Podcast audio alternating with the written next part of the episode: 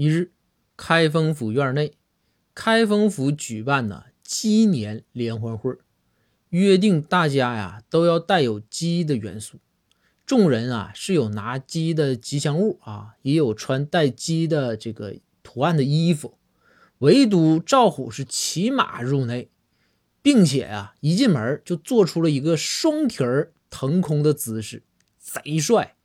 这时呢，展昭大声的问道：“虎啊，你是不是记错日子了？这是鸡年，不是马年。你这马就是飞起来。”啊！我就让它长膀，它和鸡有几毛钱关系啊？就见赵虎啊，这时御马又做了一个双蹄腾空的姿势，之后非常帅气的回道：“张哥，你这这叫啥？数马相机。”